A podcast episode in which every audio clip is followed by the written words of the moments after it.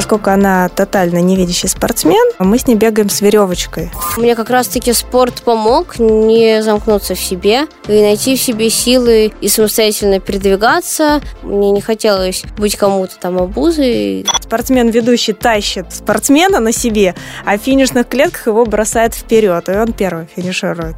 Когда ты начинаешь тренироваться с лидером, очень важно, чтобы вы чувствовали друг друга, чтобы не было такого, как рассинхрона. Но когда тотально невидящий спортсмен едет на лыжах Да, по лыжне, точно. то есть это, конечно, вызывает удивление у многих. Некоторые с удовольствием помогают, оказывают помощь. Некоторые просто говорят то, что вам там нельзя там не жить, не плодиться, тем более. Да, это вызов. э, Мы хотим быть выше, быстрее, сильнее.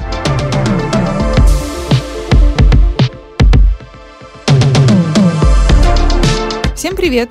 С вами Алла Соколова, ведущая и автор идеи второго сезона подкаста New Runners «Побежали». Мы делаем его вместе с командой подкаст-студии Терминвокс. И сегодня у нас в гостях очень интересная героиня Анастасия Щелокова, смелая и удивительная спортсменка. Несколько лет назад она потеряла зрение. Несмотря на это, Анастасия гоняет на лыжах, бегает, играет в футбол. А вообще-то она КМС по легкой атлетике «Спорт слепых». И помогает ей в этом Мария Жилина, спортсмен-ведущий, лидер, мастер спорта по лыжным гонкам. Настя, Маша, привет! Здравствуйте. Здравствуйте. Сегодня мы поговорим с Настей о ее жизни, философии, спорте и мотивации незрячего спортсмена. И расспросим Марию о том, кто такие спортсмены-ведущие, где этому учат и что это дает. Ну что, побежали?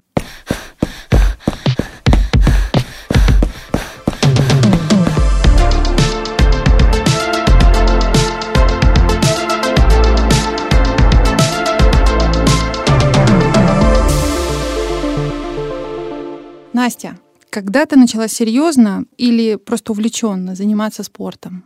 Но на самом деле спортом я начала заниматься еще в начальной школе, когда у меня еще зрение было. Я ездила на разные соревнования со школы, По какому виду спорта? Чем ты увлекалась в школе? легкой атлетикой. Я бегала, прыгала. Потом я занималась какое-то время плаванием, но это было совсем немного. Я еще играла в голбол. Это специальная игра для незрячих, а я занималась этим в школе. Но это было не профессионально, это было на таком любительском уровне, но хотя с э, видом спорта, таким как голбол, мы выезжали даже на первенство России. То есть, в общем-то, спорт у тебя вошел в твой обиход а, с детства, получается? Да, с детства. А когда ты потеряла зрение? Я потеряла зрение, получается, в одиннадцатом году, ну, грубо говоря, 10 лет назад. А сколько тебе лет было в тот период? Мне было 13 лет. И, наверное, с того момента, где-то лет с 14-15, я начала заниматься футболом на любительском уровне и начала заниматься легкой атлетикой на профессиональном уровне.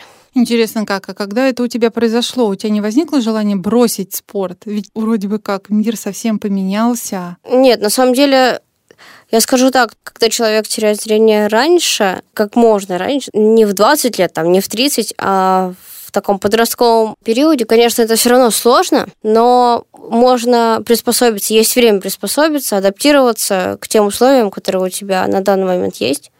И, наверное, мне как раз-таки спорт помог не замкнуться в себе и найти в себе силы и самостоятельно передвигаться, потому что тогда я не сидела дома, а как бы стремилась ездить куда-то одна, и мне не хотелось быть кому-то там обузой, маме той же, чтобы я была достаточно самостоятельной. Ну и, в принципе, мне это помогло. Когда ты как можно раньше выходишь из своей зоны комфорта и начинаешь самостоятельно как-то развиваться и добиваться чего-либо, тебе становится проще. В общем, ты проявила характер. Ну, можно сказать, да. Маша, а как ты пришла к тому, чтобы стать э, спортсменом-ведущим? Так получилось, что мой муж был на тот момент директором спортивной школы, Мгм. и он открыл отделение адаптивных видов спорта. У него открылось отделение мини-футбола, куда пришел тренер, и возникла идея набрать еще легкую атлетику, чтобы... И вот с этого пошло, что пришла Настя заниматься к нам в школу, и ей нужна была девушка. Но на легкой атлетике она бегает иногда и с мальчиками, поскольку они большой командой вы- выезжают, там в основном мальчики, и удобнее им вести. А на лыжах я с ней бегаю. А ты где-то этому училась? Но у меня есть образование по адаптивной физической культуре, как бы я тренером работаю по адаптивной физической культуре, но, в принципе, ничего сложного со слабовидящими спортсменами работать, тренироваться нету. А вообще, вот как профессия или как квалификация спортсмен-ведущий, этому где-то обучают? Нет, я еще не видел таких программ подготовки. А с какими спортсменами ты еще работаешь, кроме незрячих?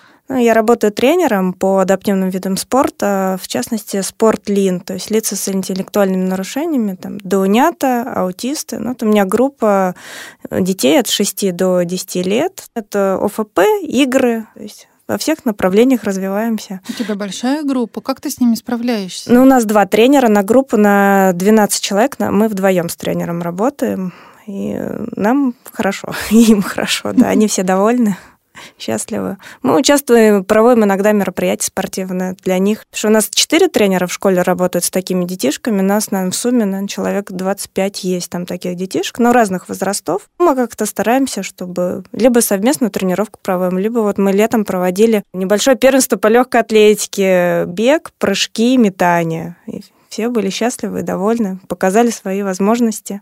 Мы посмотрели. Может быть, кто-то из этих детей и доберется до какой-нибудь сборной команды России, ну хотя бы Московской области. То есть, получается, вот именно с того периода, с 11 года или вот с 12 когда Нет. Настя пришла к вам в школу, или это еще раньше было? Нет, когда вы вместе? Вот, вместе когда мы... вы познакомились? А, познакомились мы, наверное, Настя, наверное, 16 был, да? Ты еще в школе учил. Ну, да, да. Мой муж познакомил с Настей. У нас есть тренер по легкой атлетике Копылов Никита. Угу. Он с Настей сам занимался, бегал сам с ней, то есть тренировал ее. Ну, то сейчас у него нагрузка большая, и пришлось мне немножко работать. Интересно, а есть разница, Настя, между тренировками, которые проводят мужчины и которые проводят женщины? Разницы в тренировках, наверное, нету.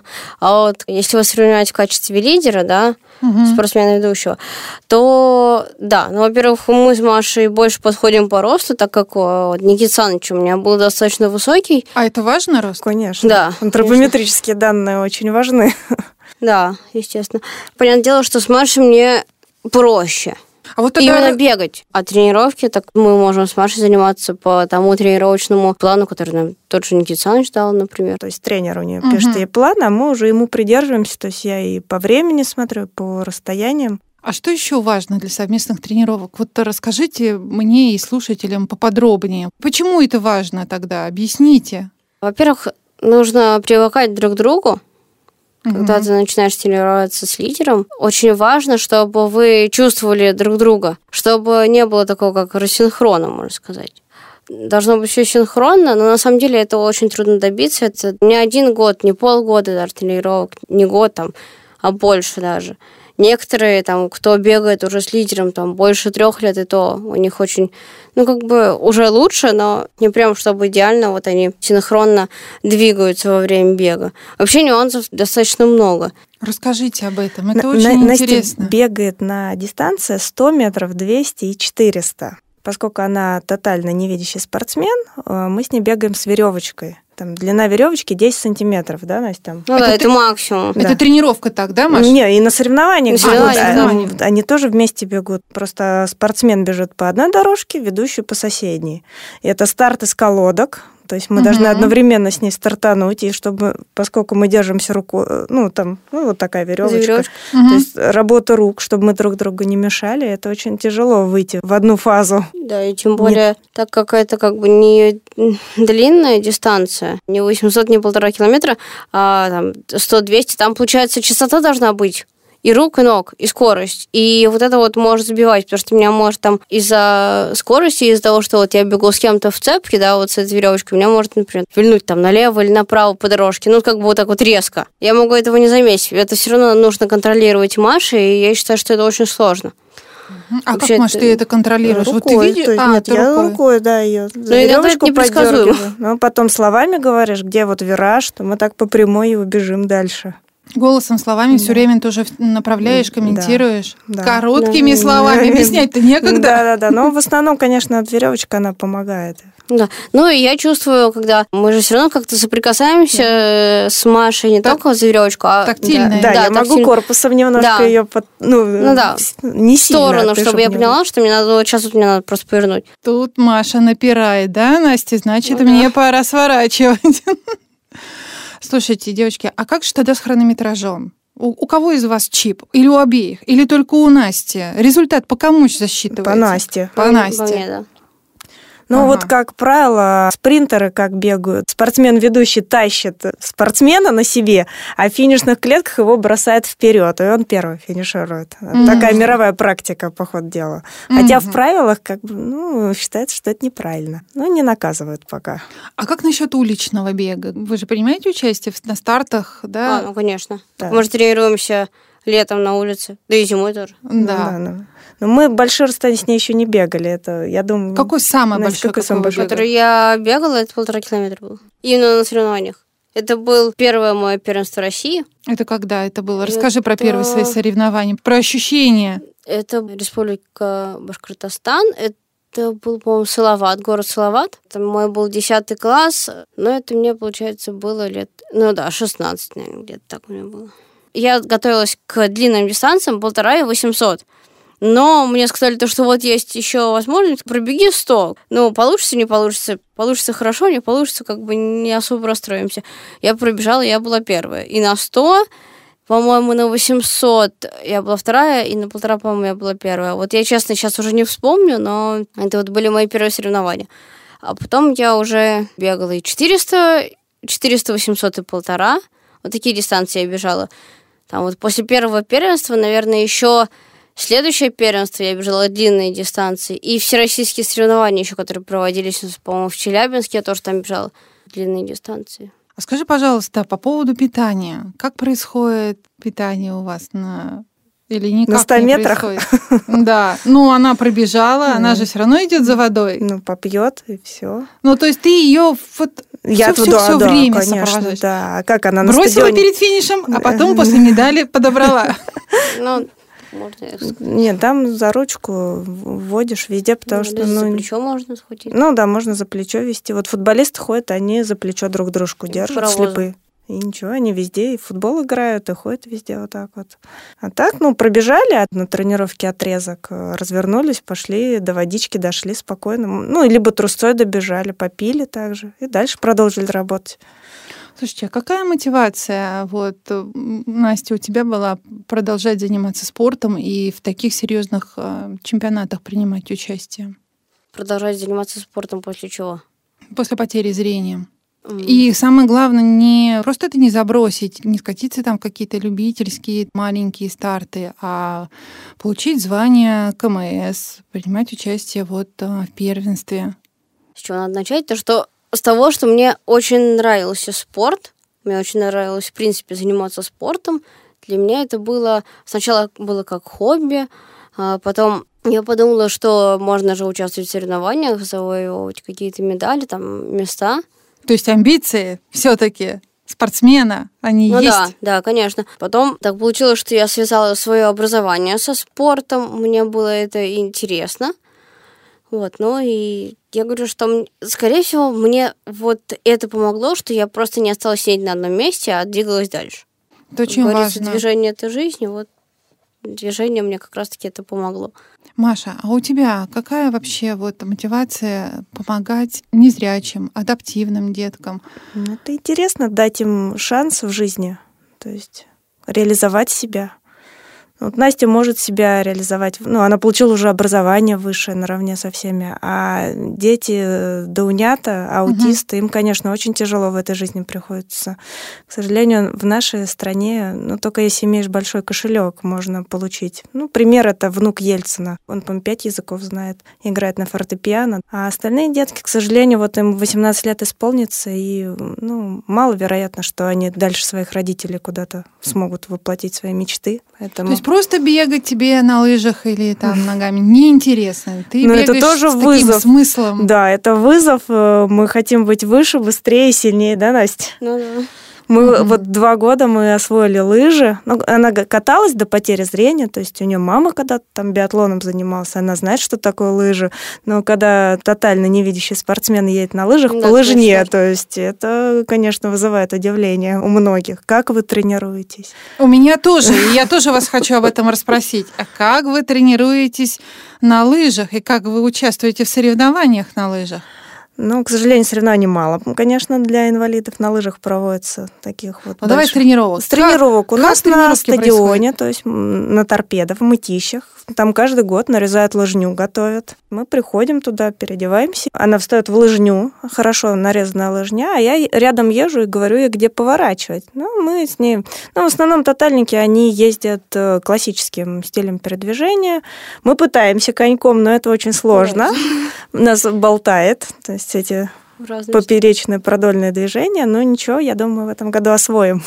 Просто для них трассы нарезают такие, ну, достаточно простые, без особого рельефа. В подъем-то мы еще нормально забегаем, а со спуска, конечно, страшно. То есть, если мы куда-то улетим, то будет очень проблемно. Мы уже в том году в Красногорске летали. Так там горки какие? Но погода была плохая. Снега-то не было в том году, не, не этой зимой, а прошлой. Они насыпают снег. Оно таяло, лед везде, и они додумались им сделать со спуском. То есть он еще с поворотом небольшим, и лыжни не было. То есть это было страшно.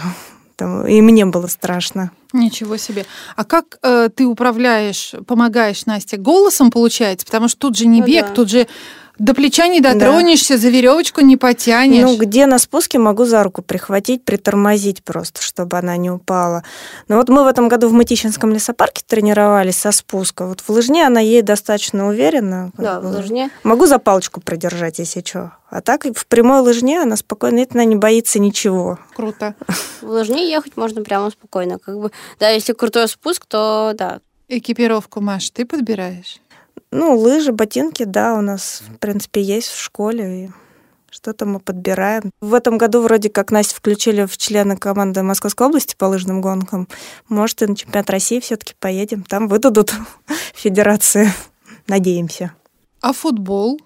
Расскажите тогда про футбол. Ну, а футбол у меня начался тоже с любительского уровня. Я начала заниматься им в восьмом классе, причем я начала заниматься не в женской команде, я играла с мальчиками мужской команде, я приходила к ним на тренировки, также занималась на таких же условиях, выполняла те же упражнения с мячом, там мы бегали, разминались, там общие развивающие упражнения, специальные беговые упражнения, все то же самое. Мне было это очень интересно, меня это очень сильно завлекло, и не так давно у нас появилась э, женская сборная по футболу Б1 5 на 5 среди женщин. А там как вы бегаете? Там также... Как с поля не убежать? Там поле мини-футбольная 40 на 20, и она огражена бортами. Так как игроков в поле всего лишь 4 человека одной команды, и получается и 4 человека у команды соперников, то мы там обозначаемся специальным словом бой или вой. Это вообще войс, это от испанского слова по-моему, идти ну, или бежать, вот, чтобы не столкнуться, мы обозначаемся. Если ты, например, ведешь мяч в ногах, то ты не обозначаешься, потому что можно сказать, что за тебя обозначается мяч, так, так как он издает звук при вращении. У него внутри мяча такие колокольчики вшиты, встроены, которые вот как раз-таки издают звук, чтобы можно было его найти, понять, где соперник с мячом, где надо мяч отбирать, Самый главный вопрос, скажи, ворота. как в эти ворота попасть, если, я извиняюсь, ты их не видишь? Как вот это вообще можно сделать? За воротами соперника стоит твой тренер, лидер, который тебе подсказывает. То есть ты по голосу тренера да, да, да, конечно. Он подсказывает на половине поля а, соперника, куда тебе надо пройти, чтобы ударить в поворот. А вратарь должен быть зрячий, ну или слабовидящий. Угу. Вратарь не может выходить из да, ворот. За свою да за свою линию не может выходить. Он там свои правила для вратаря, он не может выходить за свою линию ворот, перебрасывать мяч через центральную линию поля. Еще тренер ключиками по воротам стучит, то есть чтобы обозначить, где Границы ворота. Да, вот да, металлический звук да, такой. но если это пенальти пробивают чаще всего, он обозначает таким образом. Я так подозреваю, у вас очень эмоционально все это происходит. Ну, вообще, да.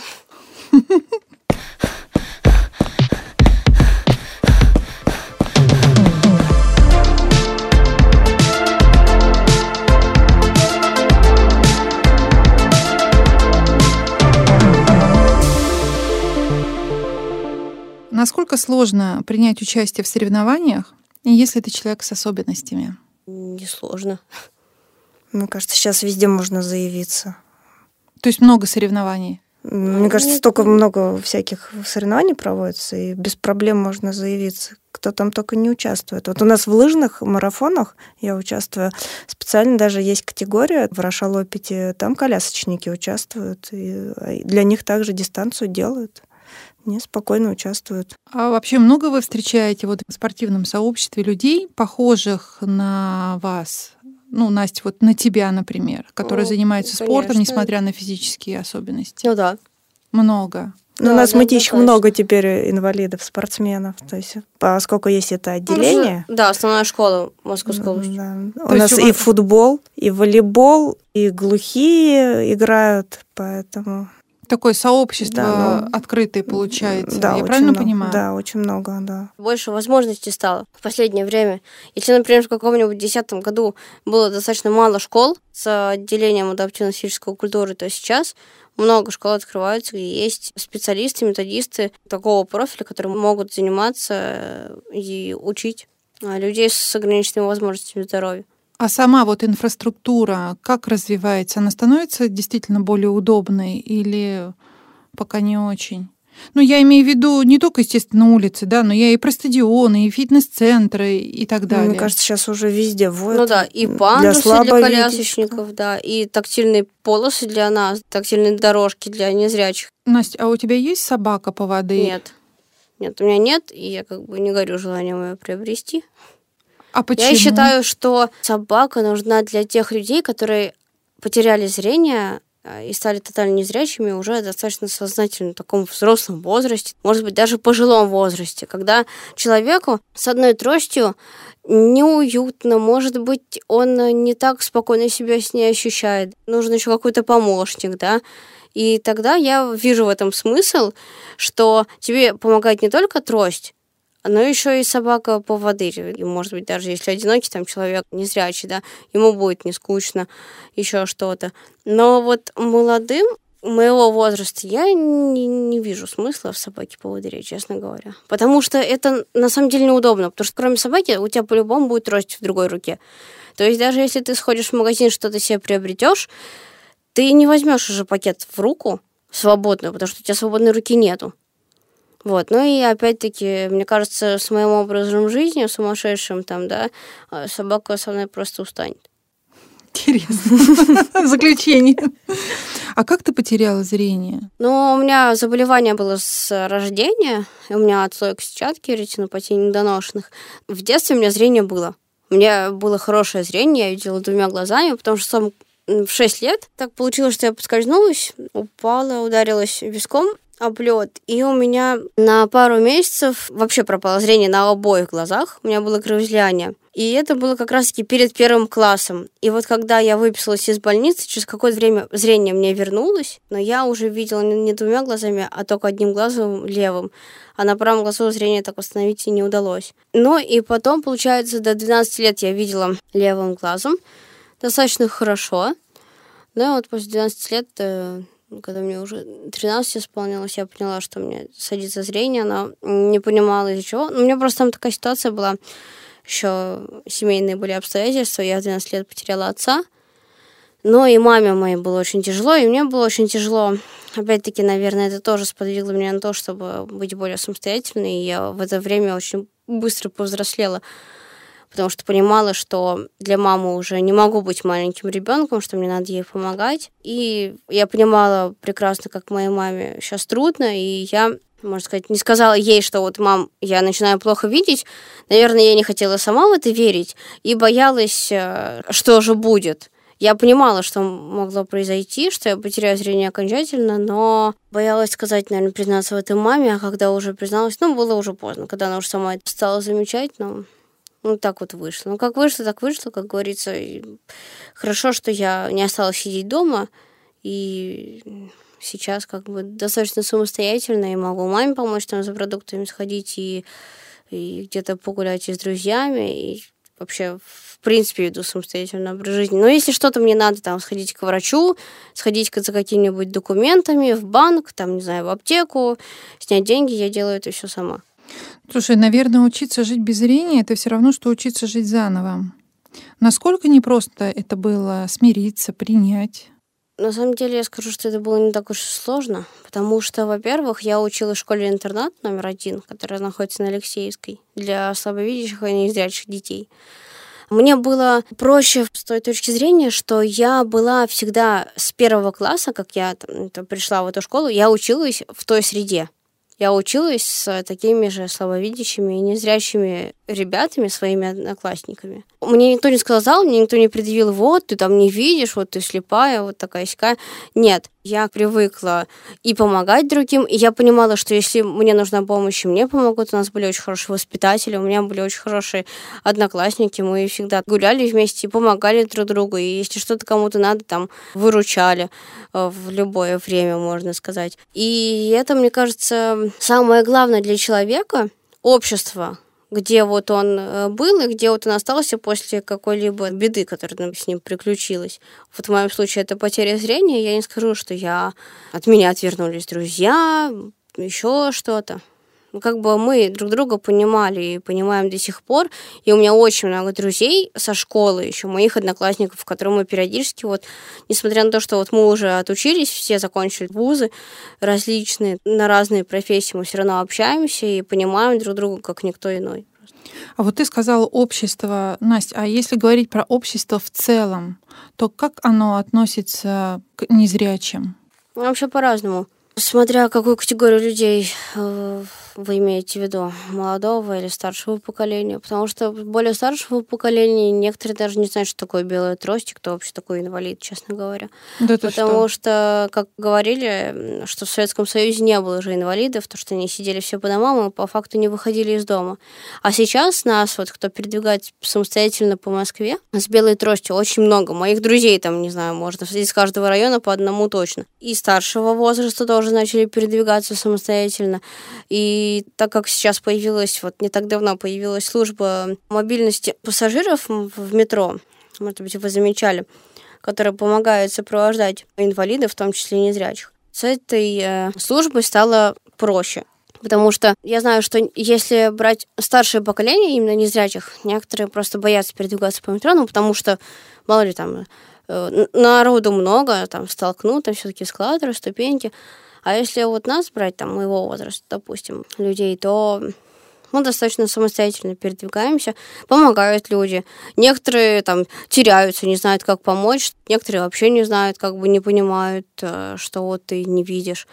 Некоторые там на тебя начинают ругаться, когда ты их там задеваешь тростью, допустим, или еще что-то. Ну, бывают разные ситуации, на самом деле. Бывало так, что меня просто очень сильно обижали. Мне было очень обидно поначалу, но потом я поняла, что люди разные, как говорится, умный поймет, а другу как бы не объяснишь, и на это не хватит и ни силы, ни времени, ни нервов своих. Но вообще ситуации разные, да, бывают. Некоторые принципиально там к тебе не подходят, да. Некоторые очень да, с удовольствием помогают, оказывают помощь. Некоторые просто говорят то, что вам там нельзя там не жить, не плодиться, тем более, потому что... Ну, то есть оскорбляют ну, да, даже? Да. Случаи такие бывали, что если под выпившем состоянии, то это начинает докапываться просто ну, как бы тоже не очень приятно. У меня нет такой привычки отвечать как бы агрессии, но я, если мне неприятен человек, который мне хочет помочь, я как бы говорю то, что, ну, извините, но я отказываюсь от вашей помощи. Я либо я доезжаю ну, самостоятельно, либо я подожду, пока человек этот отойдет, и попрошу помощи у другого. То есть, получается, в метро служба не сопровождает от и до? Сопровождает. Или наоборот, сопровождает от сопровождает и до. от одной станции метро до другой. Я тебя поняла. И я также поняла, что ты предпочитаешь самостоятельно передвигаться. Да. Ты очень ценишь свою самостоятельность. Да. Ясно. Настя с 16 лет, да, Настя в Мытище, она живет в Москве, она ездила самостоятельно на тренировки в Мытище. То есть добиралась... А я вот тоже хотела спросить, да. если, Маш, ты в Мытищах, да. если... Да. Мы с ней на станции встречаемся обычно. Да, она доезжает до станции Мытищ сама. Но я сначала еду от дома на автобусе, вот, а потом я еду еще на электричке до Мытищ. А там уже до стадиона рядом, мы с ней пешочком идем. Раньше я вообще к Никите Александровичу ходила одна от станции до стадиона. Да. Ну да. А если вот мы в строителе, у нас еще есть там ну, вот тренировочное место, она сама доезжает там рядом дойти, поэтому она вполне самостоятельный человек. Все знает, куда повернуть, где пройти. А как ты ориентируешься в пространстве? Ты запоминаешь маршрут? У тебя в памяти вырисовывается Да, конечно. картинка движения? Да, мне хорошо помогает то, что я раньше видела. Я вот в Отрадном живу, да, в районе, район Отрадное. Я более-менее представляю, где что находится. Да, может быть, там где-то какие-то магазины поменялись, там другая просто вывеска, но я представляю, где какой дом и куда мне надо дойти. Например, в тот же МФЦ, тот же Сбербанк, еще куда-то в торговый центр ближайший. Я все это представляю, я знаю, что где находится. Я это помню чисто визуально. Ну и, естественно, я знаю там, где какой бордюр, где какой ориентир сейчас уже, когда я начала ходить с тростью.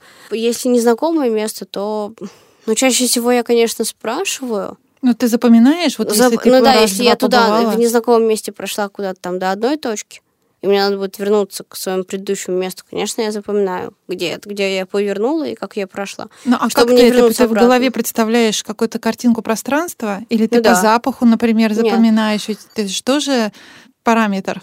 Нет, я запоминаю, где какой поворот, чтобы вернуться обратно. Но если, например, рядом со станцией метро будет какая-нибудь кофейня или какая-нибудь булочная, понятное дело, что ты придешь на этот запах и поймешь, что там где-то метро было рядом. А голосовые помощники в телефонах помогают как-то? Ну, нет, на самом деле нет, потому что это еще очень недоработано. А, у то есть ты пробовала, есть, но У нас есть специальный навигатор подошло. для незрячих. навигатор. Да, именно навигатор. Но им не так уж просто пользоваться, честно говоря. Мне надо сидеть еще разбираться. Есть специальные навигаторы не в телефоне, а которые отдельно продаются. Но они достаточно очень дорогие. Я там просто такое оборудование, что ты там идешь, как будто инопланетянин. И мне кажется, что это не очень смотрится со стороны. Это очень громоздко, очень тяжело вот это всю аппаратуру с собой таскать. Ага, то есть для тебя еще важно, как ты выглядишь со стороны. Конечно. Ну да, она же конечно. девушка. Поэтому Потому что там надо на лоб какую-то камеру надевать, там одно ухо в наушнике должно быть, у тебя еще какой-то кирпич здесь на груди висит, сам навигатор.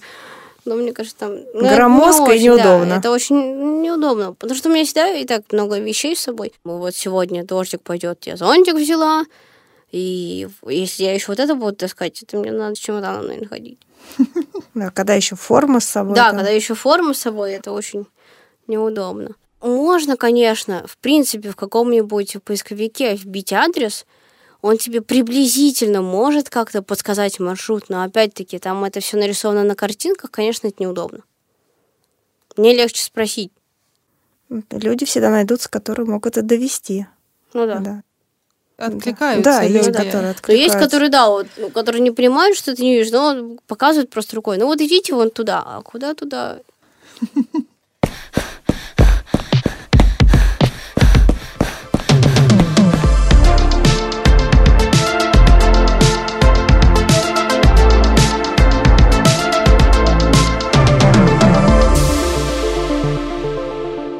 Маш, а скажи, пожалуйста, вот ты давно уже занимаешься с детьми с ограниченными возможностями. Мне вот интересно, ты для них мотиватор или они для тебя мотиваторы? Это сложный вопрос. Меня радует, когда я вижу, что ребенок он развивается, то есть у него скачками происходит. Он начинает лучше говорить, даже где-то предложениями. Дальше прыгает, пробегает больше. То есть, если они могут, почему другие дети не могут? Ты гордишься достижениями Насти? Конечно, тотально невидящий человек, и на лыжах ездит. Мы с ней в этом году очень много проехали, просто, в принципе, готовились к соревнованиям. Ничто ее не смущает. Тебя это вдохновляет заниматься дальше этим? Конечно. И хочется уже... ну, Больше? да, Брать может- еще учеников? Да, но проблематично искать, поскольку московские учатся вот в этой школе-интернат, они не хотят в области, им нельзя в области, а у нас в области они учатся в Королеве, в школе-интернат, там из-за этой нашей известной болезни туда не пускают, и у них нет места для занятия. А чтобы их привести на занятия, нужен транспорт. То есть нужно искать родителей, которые готовы будут приводить детей, заниматься, развиваться, потому что, ну что они там сидят в в четырех стенах? И некоторые в 15 лет хотят начать заниматься. Это, конечно, уже тоже поздно. Ну, приходят, да, есть дети, приходят, но если говорить о спортивных результатах, то уже, к сожалению, иногда поздно. Каким стартом ты гордишься больше всего у Насти? По лыжам. По лыжам. Да, мы в этом году тоже была трасса очень веселая на чемпионате Московской области. Там был такой интересный спуск нарезан. Там перемыкались лыжни между собой. Не знаю, как невидящие спортсмены должны были это преодолевать, они не подумали. Но мы на разминке проехали, посмотрели, и даже, по-моему, не упали, а уже на самих соревнованиях спокойно проехали, притормозили. Мне главное, она ничего не боится. С ней можно везде, во всей опасности. Настя, а ты чем гордишься? Я, наверное, тоже, как сказать, поскромнее это. Всем по чуть-чуть. Вот она мне сказала, что она хочет попробовать велоспорт. Там есть тандем для ее заинтересовал. Почему нет? Хочется человеку. Можно все я, попробовать. Наверное, горжусь тем, Маша, что... ты тоже готова на велоспорт? Ну, я думаю, что она в велошколе найдет. Но если она меня попросит, я готова, я просто катаюсь. Если мы найдем велосипед... Ну да, это мы, достаточно дорогое удовольствие. Да, в принципе, эти велосипеды, они так-то не дешевые. Тут еще тандем, то есть два велосипеда в один соединили. Но если найдется транспорт, но не найдется человека, я готова буду сесть и крутить, да. Я за все. Маш, как ты контролируешь состояние Насти? Я всегда перед тренировкой спрашиваю у нее, как она чувствует, что ее беспокоит. Если тренер там дал определенный план на тренировку, я понимаю, что мы не сможем, мы как-то корректируем этот момент. Но обычно Настя говорит, что у нее все замечательно, и мы можем работать. А там уже по самочувствию как пойдет. Если какие-то старые травмы беспокоить начинают, мы можем и снизить нагрузку. А вот какими-то датчиками, пульсометрами вы пользуетесь какими-то гаджетами? Нет, пульсометр на 100 метров, он, в принципе, не информативен. А в лыжных гонках? В лыжных гонках у нас больше работа идет на технику. Скорость мы всегда сможем поднять, когда нам это понадобится. Вот техника. Техника спасает от травм? Ну, конечно, да. Уберегает от травм? Уберегает, да. Уберегает. А вообще травмы были и есть? Как вы с ними справлялись? В лыжах нет, в легкой атлетике у нее в футболе были были травмы. травмы, футболе легкой травмы. атлетике. А в легкой атлетике что было? Ну, в легкой атлетике чаще всего страдают, конечно, суставы коленей. Дает о себе знать, что нагрузка была дана высокая в какое-то время. Может быть, каких-то витамин не хватило в одно время, когда была большая нагрузка. А вообще Но ты всё равно- обследование делаешь, Настя? Ну да, конечно, каждые полгода я прохожу углубленное медицинское обследование перед соревнованиями. Мне дает врачи допуск официально к соревнованиям, что я могу в них участвовать, что у меня нет никаких противопоказаний к ним. Боже мой, наконец-таки у нас порядочный атлет. Спортсмен, который не покупает справки, а который сам делает УМО и приходит на соревнования Ну, со справкой. Статус члена команды Московской области, мне кажется, Обязывает. поз- да, позволяет это проходить, да, спокойно в диспансере, в мониках они проходят без проблем. Настя, у тебя много медалей? Да, у меня достаточно много медалей, так как у меня э, спортивная моя карьера, спортивная деятельность началась еще с третьего класса. Но около ста у меня медалей, наверное. Плюс-минус. Но, как говорят профессиональные спортсмены, вот от кого я слышала, что считать медали для действующего спортсмена – это плохая примета. Как Вот ты их когда- хранишь? Они у меня висят в одном месте. Когда у меня мама их разбирала, как бы она взвешивала, она говорила, что там около 4 килограмм медалей. Бы Хотелось бы мне их разместить более в каком-то другом месте, там на стены или еще как-то, чтобы они висели в рядок. Но пока у меня не осуществилось это, поэтому... Но они у меня висят в одном месте, их, конечно, видно, но они как бы друг на друге. Вот, и их там, ими там можно позвенеть. Маша, а у тебя как с этим обстоят У дела? нас проще дома. У меня муж тоже спортсмен. У нас стена на три части поделена. И размещены три лыжных палки на кронштейнах. С одной стороны мои медали, с другой стороны его медали, а посередине медали детей. Но когда место закончится, я не знаю, что мы будем делать. Останется только расширять квартиру. Это проблематично. Настя, расскажи про свое образование. Ты вот э, упомянула, что закончила институт. Да, я закончила высшее учебное заведение. Это Российский государственный университет физической культуры, спорта, молодежи и туризма. Он находится на Черкизовской. На кого ты училась там? Я э, училась на специалиста по адаптивной физической культуре. Направление подготовки адаптивное физическое воспитание у меня. У меня как бы, ну, в дипломе написано, что я специалист по адаптивной физической культуре. Чуть-чуть расшифруй, что это такое Ну, И это, кем ты собираешься работать? По сути, это такое же образование, как у Маши сейчас. То, что я могу также заниматься с детьми. У меня может быть такая профессия, как тренер-инструктор. Да, по адаптивной физической культуре. Я также могу заниматься с детьми, с незрячими, со слабовидящими, с детьми с э, нарушениями опорно-двигательного аппарата. Э, Могу заниматься с лицами с интеллектуальным нарушением, но, конечно, это будет сложнее мне, но все равно у меня была такая специализация. Я могу проводить какие-то дополнительные, как бы, развивающие занятия. А ты уже пробовала этим заниматься? Да, у нас была практика в школе. В школе, в институте, наверное. В институте, но у нас практика была, проводилась в школе. Прак- А, пра- мгм. Именно практика проводилась в школе. С детьми с интеллектуальным нарушением. Но это, конечно, сложно. Был опыт, когда мы на тренировках по футболу, например, кто-то по очереди проводил те же тренировки. Ну вот она и практика. А где ты собираешься работать? Но вообще я бы хотела работать э, тренером, инструктором вот для таких же детей, как я, как бы даже с слабовидящими, с незрячими. Как-то э, даже, может быть, с теми, кто потерял не так давно зрение, чтобы они поверили в себя, как у меня это произошло в свое время.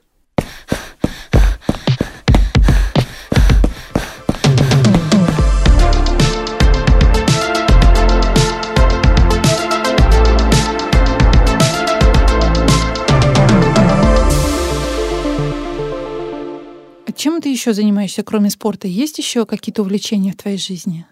Ну, вообще, мне нравится слушать книжки. Я люблю гулять, ходить, вот именно где-то в парке, У тебя молодой человек есть? Да, у меня есть молодой человек, вот мы часто очень встречаемся с друзьями, гуляем вместе, и причем мы, ну, все плохо видим, либо не видим. Нам все равно это не мешает посетить какой-либо парк, там, например, сходить куда-нибудь в кафе посидеть. Нам помогают люди из метро, если что, подскажут, еще что-то. Вот так я занимаюсь домашними делами, маме помогают, готовлю, убираюсь. Она зимой на лыжах с друзьями каталась. Причем на берегу водохранилища, там где-то по кустам. А, как, да. а- как они Как вообще оттуда так? же все слабовидящие, и они катались на лыжах. Да, и мы... Уже научила. Маша, ты Да. чувствуешь, она передает твои знания уже. Да, мы так просто что-то собрались, и мы думали, что нам делать. Это снега много выпало. Я говорю, пойдемте на лыжах покатаемся. А у нас двое незрячих было, один слабовидящий. Там кто-то в кустах уже, кто-то там где-то не доехал. Там, ну, было весело, ну, слава богу, ничего такого серьезного не произошло, но мы хорошо провели время. Хорошо, что живые вернулись. Смело, Да. очень смело. Мы подошли к финалу и переходим к нашей рубрике «Постоянные вопросы». Их всего будет три. Я вначале их задам Насте, а потом задам Маше. Настя, первый вопрос. Какая цель на ближайший сезон? Подготовиться к ближайшим соревнованиям. И я хочу в сентябре попробовать для себя, что такое велоспорт, тандем. А ближайшие соревнования это какие? Возможно, у нас будет чемпионат Московской области по легкой атлетике в сентябре, как он обычно проходит. Потом могут быть российские соревнования, но, скорее всего, это будет просто после уже Нового года. Тогда второй вопрос. Какое количество денег у тебя уходит на занятия спортом в среднем? Это сложно сказать, потому что, например, я не плачу за дорогу, когда еду на тренировки. Мне какую-то форму выделяет спортивная школа, но если мне она не подходит, да, часто у меня такое бывает, я как бы сама себе покупаю, но мне как бы надолго ее хватает. Например, если хорошие кроссовки купить, да, может быть, они будут не дешевые, но мне их хватит там не на год, не на два, даже, может быть, на три и больше. И третий вопрос. Какая самая заветная спортивная мечта? Ну, ну, наверное, как у любого спортсмена, это достичь э, самой высокой вершины, это поучаствовать на Паралимпийских играх. Ого! Смелое мечтание. Она может Маша, какая у тебя цель на ближайший сезон? поучаствовать э, в марафонах, в нескольких. Надеюсь, что пандемия закончится, и мы уже сможем спокойно ездить везде. Ты про лыжный марафон, да, конечно. но я все-таки лыжник, поэтому мне у меня лыжный сезон в приоритете. Сколько у тебя уходит денег на занятия спортом в среднем? Раскрой нам все карты. Честно, я даже не знаю, как это посчитать, поскольку семейный бюджет общий и идет из общего бюджета. Но в основном муж все оплачивает. У тебя ничего не уходит. меня- Это у у меня- мужа уходит. Ну, я по мелочи обычно покупаю. Ну, обычно экипировку, все это снаряжение, эм, участие, стартовый взнос, это все он оплачивает. Какая у тебя самая заветная спортивная мечта? Для себя. Васолопит, наверное, марафон в Осолопит. 90 километров. Ты уже регистрировалась? Нет еще. Не очень хочется стартовать из последней волны, потому что это очень долго будет. Как бы спортивные амбиции есть. Поэтому, ну, в связи вот с этой ситуацией, неизвестно, когда это все закончится, пока, пока это мечта. Но это один из крутейших, да. конечно. Ну да, надо, там просто нужно поучаствовать э, в отборочных стартах. Да. Можно съездить в Финляндии, в той же поучаствовать и получить поближе место. Ну что? Главное бы здоровья хватило. Планы есть. Да. Настя, Маша, большое вам спасибо. Это была очень интересная беседа. Вы необычные гости. У вас а, необычный тандем. И я очень рада, что вы пришли сегодня к нам в студию, что поделились своими ощущениями, рассказали нам, как происходят тренировки и старты. Мне кажется, это очень важно знать, понимать, видеть и научиться помогать таким людям, как вы.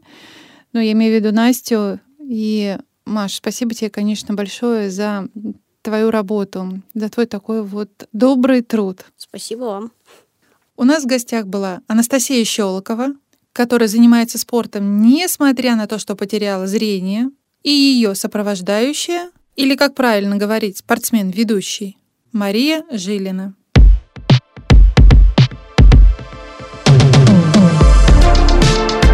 Слушайте наш подкаст «Побежали». Подписывайтесь на нас в социальных сетях, ставьте оценки, пишите комментарии, советуйте нам героев и темы. С вами была Алла Соколова. Я ведущая, автор идеи подкаста New Runners «Побежали». Помогают мне редактор Татьяна Батурина и команда подкаст-студии «Терминвокс», звукорежиссер Анастасия Мазуренко и продюсер Мария Погребняк.